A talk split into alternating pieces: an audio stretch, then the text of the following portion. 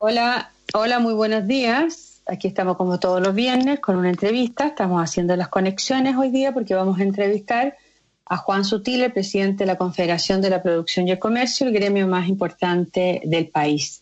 Tenemos temas muy relevantes que hablar con él, como su preocupación por los hechos que están ocurriendo en la Araucanía, que ha tocado la campana muchas veces y tuvo una gira con otros rubros, eh, como de la construcción y la agricultura, todos dirigentes empresariales, eh, para hacer un diagnóstico y tratar de, hacer perdón, este, este, ruido viene por mí, eh, de hacer políticas públicas que puedan ayudar a solucionar el problema. Y también queremos hablar de lo que está pasando hoy día en materia económica y la nueva clasificación de Fitch que nos aumentó el riesgo como país y auspicia dos años de incertidumbre que van a también influir sobre la probablemente las posibilidades que tiene este país de mejorar las cuentas, eh, las finanzas públicas y crear empleo e inversión.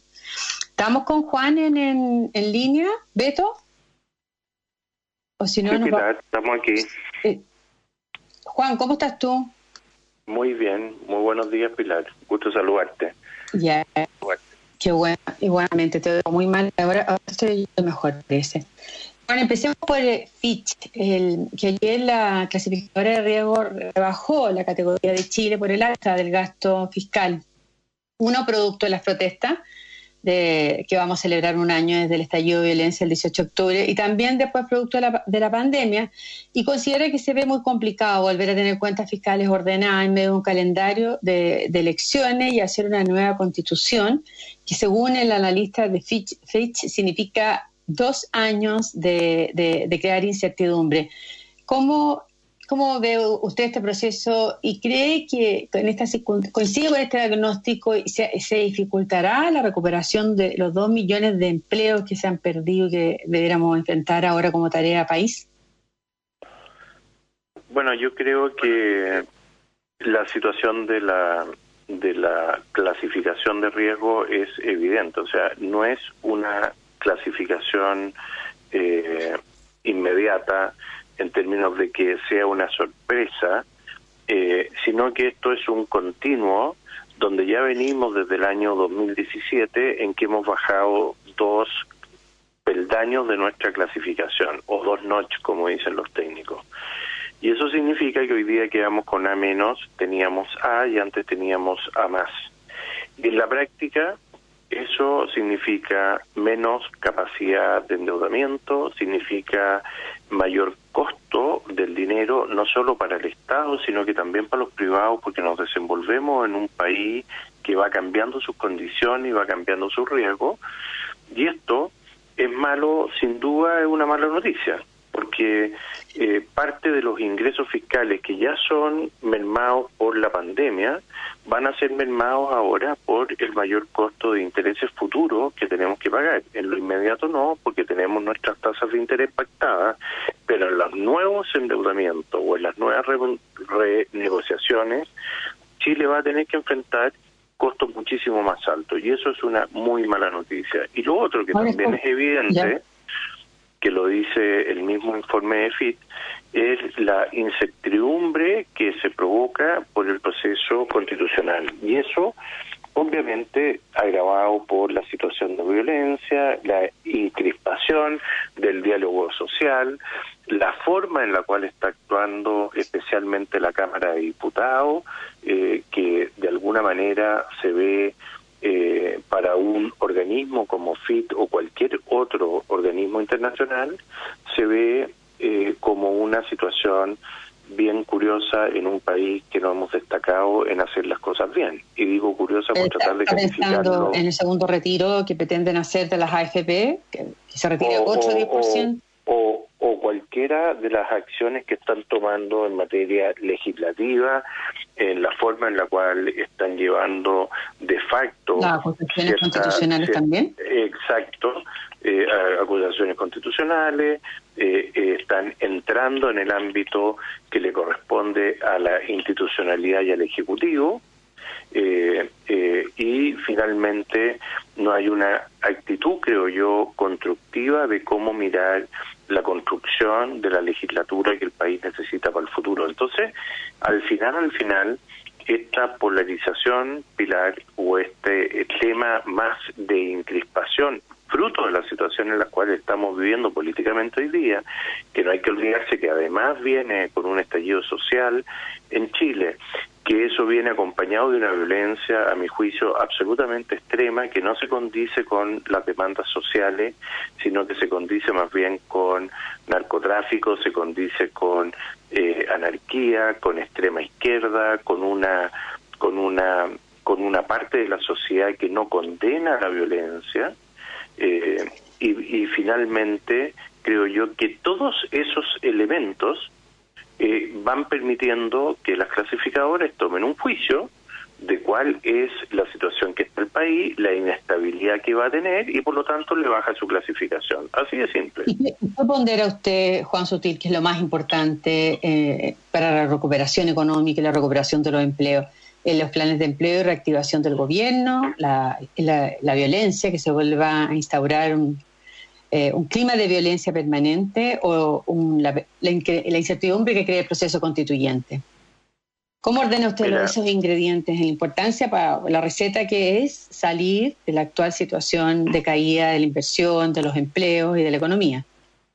Bueno, mira, eh, la inversión de los países la hacen los inversionistas, que muchas veces son incluso empresas a veces empresas estatales. Hay empresas eh, noruegas que son estatales, que tienen inversiones en obras de infraestructura y en obras de, me refiero a infraestructura eléctrica en Chile. Hay empresas como Suez, como Suez, que a la gente se lo olvida, pero el 36% de esa compañía es del gobierno francés y por mucha fraternidad, democracia, igualdad y todas las cosas que tiene la constitución francesa, tampoco les gusta que haya inestabilidad en aquellos países donde invierten los recursos de sus ciudadanos, ¿no es cierto? ¿Y por qué digo esto? Porque al final eh, las empresas requieren de estabilidad de un terreno fértil, el inversionista que está dispuesto a correr sus riesgos para generar una riqueza de valor sustentable que le permita al país avanzar y generar empleo, si no tiene un clima y no tiene una condición de estabilidad, por supuesto que desaparece. Y eso, Pilar, se ve en países no tan extremos. Vamos a Argentina. Argentina, que a mi juicio es un país fallido, Argentina es un país que hoy día tiene más del 50% según las cifras de la UNICEF, en pobreza, según las cifras oficiales, Argentina, que muchas veces tampoco se le puede creer mucho a sus cifras, habla de sobre el 40%, donde hoy día no hay inversión, no hay capacidad de ir a las al, mercado internacional a conseguir recursos, finalmente se, se ajustan a través de la inflación y eso lo paga la gente más modesta y más vulnerable del país y genera un círculo vicioso negativo de, de pobreza y no crecimiento. Entonces yo digo, bueno, esas medidas son las que hoy día, en alguna medida, Chile puede tener ciertos niveles de riesgo. Y yo creo que en ese sentido, para evitar esos riesgos, la política tiene que actuar a la altura de los acontecimientos, buscando los acuerdos que eso significa, tratar de encontrar cómo reforzar la democracia, reforzar las instituciones del país, reafirmar los valores que significa la Declaración Universal de Derechos Humanos, reforzar la propiedad privada, no solamente enunciarla, sino que la propiedad privada, Pilar, tú la puedes tú la puedes debilitar, como ocurrió con la reforma agraria cuando te entregaron un bono y finalmente tuviste que empapelar las paredes o usarlo casi eh, de papel higiénico porque no tenía ningún valor. Entonces, yo creo... Pero ¿cómo se, ¿cómo se explica usted que toda esta incertidumbre política que la que usted está describiendo, en el fondo, la falta de estabilidad para invertir y apostar por este país se esté dando justamente bajo un gobierno de derecha? Porque nos está dando bajo un gobierno del Frente Amplio, que, relativiza la propiedad privada, por ejemplo, o la propiedad de los fondos de pensiones. Yo, yo creo que eh, es bien compleja la situación, porque para ser bien justo en el análisis y preciso, eh, la derecha eh, en la última elección parlamentaria sacó algo cercano o más al 38, y algo por ciento de los votos. Sin embargo, fue unida y logró estratégicamente lograr un 42 43% de los señores diputados o senadores. ¿Eso qué marca? Primer, eh, eh, claro. El 44% de la Cámara lo que tiene la derecha. Exacto, exacto. Entonces, ¿eso qué significa? Eso significa que ya eres minoría, lo primero. Y segundo, significa también, para decir las cosas como son, que parte de esa minoría ha actuado eh, de alguna forma, eh, a mi juicio, que no se condice con los valores y los principios o aquellas cosas que este sector político representa. Y eso ocurrió con algunas, ha ocurrido con algunas leyes y especialmente con el retiro de los fondos de la AFP, que a mí me parece que es malo incorrecto porque atenta contra las eh, futuras eh, pensiones de todos los ciudadanos. Y lo que es más grave, le grava y le lleva un costo adicional al Estado porque por las personas que han retirado sus fondos y especialmente los que son más vulnerables que incluso en algunos casos han retirado todos sus fondos. Por lo tanto, esa persona es parte de un problema que el Estado de Chile, que somos todos los chilenos, nos vamos a tener que hacer cargo a futuro. Por lo tanto, tú dices, bueno, ¿por qué sucede esto? Bueno, porque de alguna manera vamos corriendo... ¿Por qué sucede esto bajo un gobierno de derecha? Está bien, pero vamos corriendo, vamos corriendo... Eh, es que mira, Pilar, es que tú puedes tener todas las mejores intenciones, y en esto yo no quiero defender al gobierno, tú puedes tener todas las mejores intenciones de hacer las cosas, pero no tienes la mayoría, entonces al final tú tienes un gobierno de administración, no de ejecución. Y eso es una realidad y hay que El gobierno de Sebastián Piñera en un gobierno de administración. O sea, mejor que peor. No sé si mejor que peor. Yo, yo quiero ser realista. En Chile muchas veces la gente no es realista y también muchas veces la gente trata de esquivar la respuesta y salir jugando, ¿no es cierto? Y tirar la pelota al córner. Yo al contrario trato de encontrar la verdad de los hechos. Y la verdad de los hechos que un gobierno que tiene el 43% del Congreso, donde no siempre sus diputados mantienen lealtad con el gobierno, le es muy difícil hacer acciones políticas que le permita avanzar. Y por otro lado, también no se te olvide, para ser también justo, que hay un sector de la Cámara de Diputados que no quiere ningún entendimiento de ninguna naturaleza incluso con su sector, imagínate con el gobierno, que es parte del Frente Amplio y el Partido Comunista. Entonces, al final, Pilar, siendo bien realista, a un gobierno, sea el que fuera, que tiene minoría, le es muy difícil eh, hacer gobierno eh, eh, en el término de poder avanzar con políticas públicas que consagren su ideario o consagren su sus pensamientos. Y eso hoy día se ha transformado en una en un gobierno de negociación o de transacción o de un gobierno donde se pueda evitar lo más malo para tratar de buscar el bien común.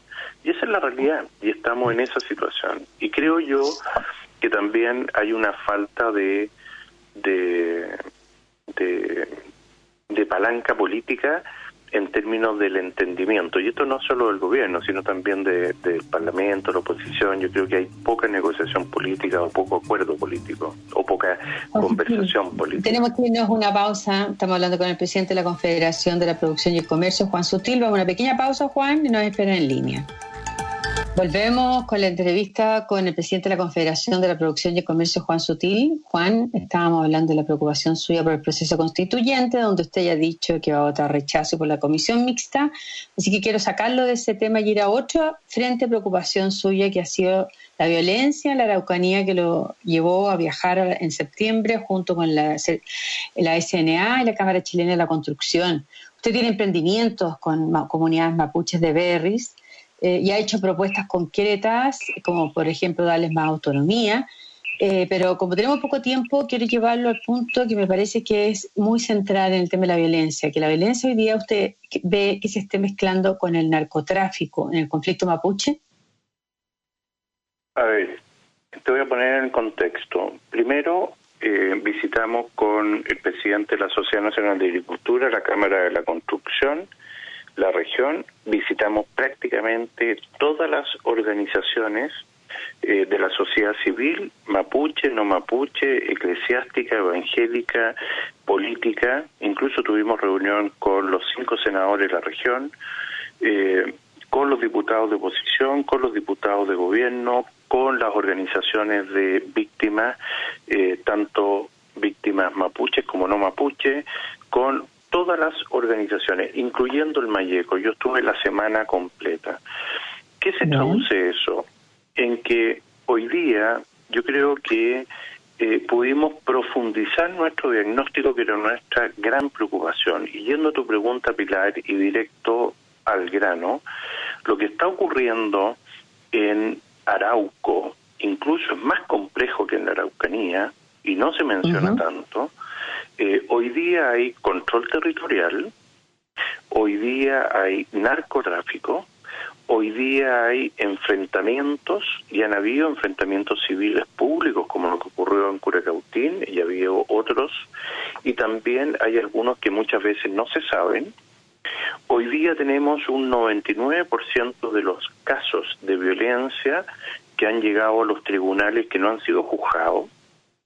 Eh, tenemos una situación de, de incumplimiento de la agenda indígena o, de pueblos originarios los últimos 30 años, desde que llegó el candidato Patricio Elwin con el acuerdo Nueva Imperial, hasta la fecha, donde todas las propuestas han sido de alguna forma incumplidas. Tenemos una ley indígena propuesta en el año 93 por el presidente Patricio Elwin, que es una buena ley en algunas cosas y muy mala ley en otras. Eh, y creo que estamos en un cuadro de absoluto riesgo. Eh, Nos estamos acercando a la situación, o es comparable con lo que eran las, con lo que fueron las FARC, porque siempre se dijo que inicialmente no teníamos nada que ver, ¿no Puede ser. la, la, la, territorial, comandantes, han detenido un par de comandantes que son los que dan las órdenes eh, también también ha pasado que ha caído preso como el señor Belcor con 870 kilos de cocaína. Eh, eh, eh, ¿Tú sabes lo que significa eso? También hoy día hay producción de droga en la región. Entonces, al final tú tienes que hay un control territorial o semi-control territorial desde la costa hasta la frontera con Argentina, y, y, es de tal gravedad esta situación que nosotros ¿Qué le ganaron al Estado? Eh, de nuevo estamos en el cuento, ¿por qué bajo un gobierno de derecha, esta organización que se ha ido haciendo más violenta, es que, jóvenes en el último mes, incluso con eh, fusiles de guerra? Déjame, déjame explicar. Lo que nosotros vemos ahí es que hay una situación de extrema gravedad, que el diagnóstico es relativamente común tanto de un sector político como otro. Para mí hay una inacción de la sociedad en su conjunto, en este caso del Estado, los poderes legislativo, judicial y ejecutivo, y se lo hemos hecho ver. Nosotros nos reunimos con el presidente de la República y sus ministros, nos reunimos también con la señora presidenta del Senado eh, y la mesa, y con el señor presidente de la Cámara de Diputados y la mesa, y le hicimos ver nuestra preocupación con hechos, testimonios y realidades de lo que está aconteciendo en la región. Y esto es muy grave. ¿Se reunió con todos los poderes del Estado juntos o se reunió con el presidente por separado, que, que está a cargo del orden público y debe responder por, eso? Por, por separado, Pilar, por separado. ¿Y qué le respondió el presidente cuando usted le dice que hay control territorial y que hoy día no hay Estado de Derecho en la zona? Mira, yo no te voy a contestar lo que me dijo el presidente, pero, pero lo que sí te puedo decir es que en algunos casos hay diagnósticos que son compartidos, me refiero a los diferentes poderes con que nos hemos juntado, o representantes de eh, los diferentes poderes del Estado, eh, y en algunos otros casos ha sido eh, realmente una sorpresa, porque de alguna forma lo que ocurre en la Araucanía o en Arauco, muchas veces la política en Santiago, ya sea el legislativo o el ejecutivo, no tienen un conocimiento cabal de eso. Tanto es así que durante mucho gobierno, desde el retorno a la democracia, han fracasado en la implementación de las políticas. Entonces, eh, hoy día, hoy día, es que espérame, espérame, espérame un segundo, y hoy día esto se ha ido eh, radicalizando, agudizando y se ha transformado en guerrilla. Y eso es una realidad, porque la gente anda vestida uniformada, son las personas que han asesinado a un eh, colaborador o trabajador de una operación agrícola, como ocurrió con Marcelo, eh, o han asesinado a una niñita, como ocurrió en un, en un camión o en una cabina de un camión, o han atacado a sus propios hermanos mapuche que no comparten su Una última pregunta porque nos dicen que no tenemos que ir. ¿Y qué, y qué, qué pueden hacer los empresarios en esta materia si el, el, el tema le quedó grande al gobierno, que es el llamado cautelar? El orden público y impedir que una zona se convierta en una zona donde ni siquiera tiene, donde han copado el territorio.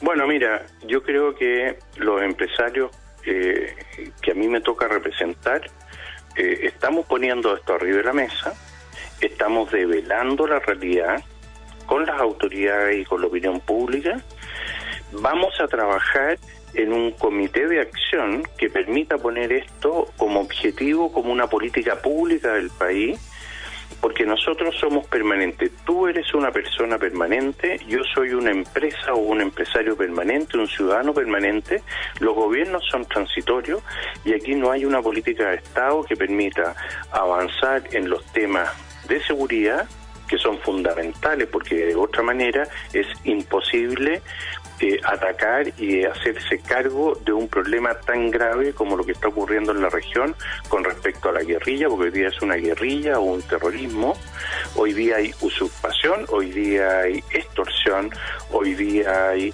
actos violentos contra las personas. Yo estuve con empresarios mapuches que han sido atentados por ellos mismos y resulta que no son mapuches, hoy día son eh, personas, muchos de ellos, están siendo utilizadas por esta mal llamada causa que está siendo utilizada por otras fuerzas que no tienen nada que ver con las reivindicaciones que tiene ese sector o ese pueblo. Y es lo mismo que pasa con las demandas sociales, Pilar, que no tiene nada que ver lo que ocurre en la Plaza Baquedano y la violencia diaria que hay ahí respecto a las demandas sociales que la sociedad está exigiendo eh, y cambios que está pidiendo para mejor salud, mejor educación, mejores pensiones. Entonces, al final, al final, yo creo que no nos podemos confundir de cuáles son los grandes problemas. Y nosotros como empresarios o como empresas lo que vamos a hacer es trabajar incansablemente para colaborar con las personas de la región, con nuestros talentos, nuestras capacidades, nuestros recursos para que ellos puedan lograr un entendimiento y que la sociedad en su conjunto pueda permitir salir de este problema, incluyendo la derrota del narcotráfico, la derrota de la violencia, del terrorismo. Pequeña tarea, pequeña tarea, Juan Sutil. Le deseo mucha suerte en lo que no, lo que han sido capaces el Estado de poner el orden. Juan, quedamos pendientes entonces porque este es un tema que es muy largo eh, y espero volver a tocarlo. Muchas gracias y que tenga usted un buen día. Igualmente, Pilar, muchísimas gracias por eh, invitarme a tu programa. Un gusto que tenga buen día. Igualmente, Juan Sutil, presidente de la Confederación de la Producción y el Comercio, con su gran desafío de ser efectivamente una palanca para reimponer el Estado de Derecho en la Araucanía. Muchas gracias a ustedes y que tengan un buen fin de semana.